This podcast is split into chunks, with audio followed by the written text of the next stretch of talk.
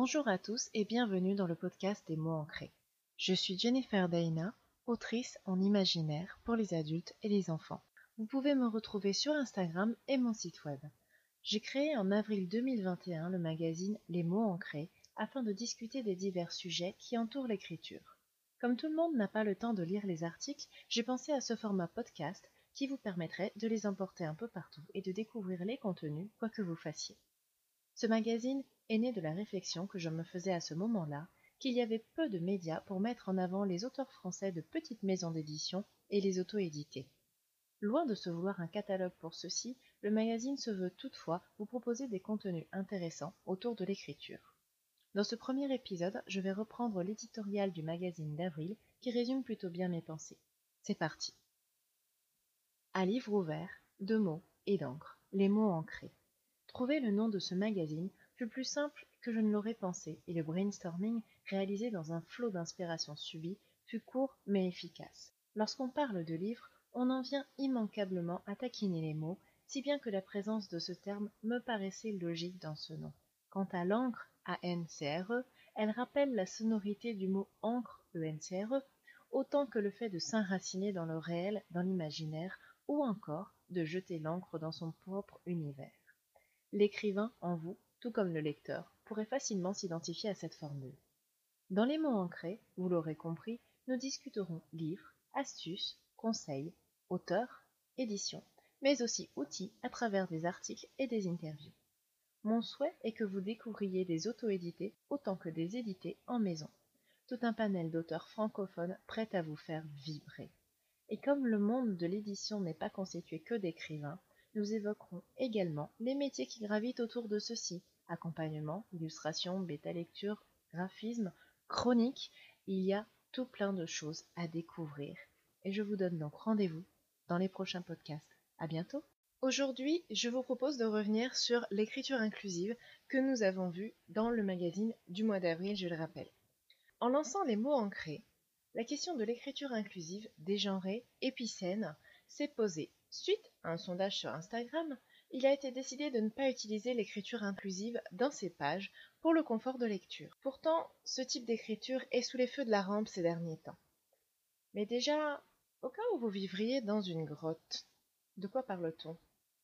L'écriture inclusive, c'est cette façon de rédiger les mots qui contient ce que l'on appelle un point médian. Par exemple, les auteurs is ont tout .es leur spécialité. L'utilisation de termes englobants pour le pluriel, le lectorat plutôt que les lecteurs, la double flexion. Dans un groupe où l'on trouve des acteurs féminins et masculins, on utilisera les deux mots.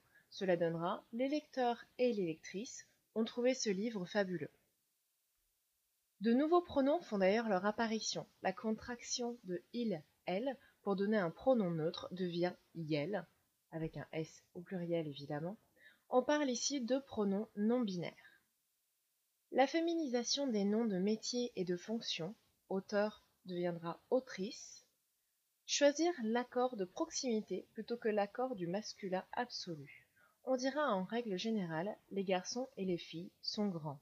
Avec l'accord de proximité, qui d'ailleurs existait autrefois, cela deviendrait les garçons et les filles sont grandes.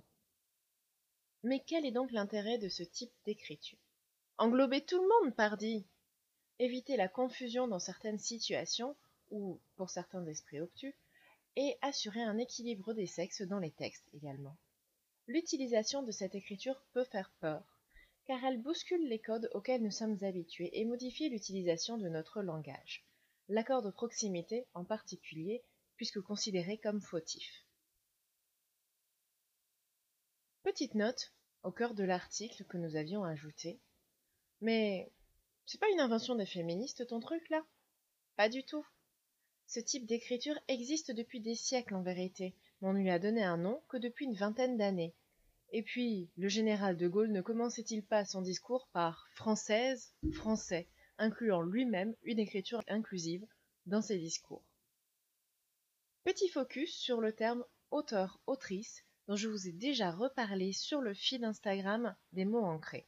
Saviez-vous que le mot autrice existait jusqu'au XVIIe siècle? Il a été ensuite éliminé de la langue française comme bon nombre de féminins qui gênaient pour une installation correcte du patriarcat. En effet, en 1891, l'Académie française décide que le métier d'écrivain n'est pas pour les femmes. Dès lors, plus besoin des féminins, écrivaines, autrices ou encore auteuses. Pour aller plus loin, je vous propose, étant donné que notre post Instagram a suscité beaucoup de réponses intéressantes, mais malgré tout respectueuses, qui étaient vraiment très agréables au niveau de l'échange, donc n'hésitez pas à aller lire ce post Instagram déjà, et puis il y a des articles sur le sujet chez Mécanisme d'Histoire, sur le blog d'Olivia Billington ou chez Blog Terrain. Vous pouvez trouver le lien dans le magazine d'avril, dans l'article intitulé L'écriture inclusive au cœur des débats. Et voilà pour ces quelques minutes au sujet de l'écriture inclusive. N'hésitez pas à revenir sur notre post Instagram et à nous, à me laisser un commentaire. Je vois que j'ai tendance à dire nous pour le magazine, mais pour l'instant, je suis seule à travailler dessus. Je vous dis à très bientôt pour un nouveau rendez-vous.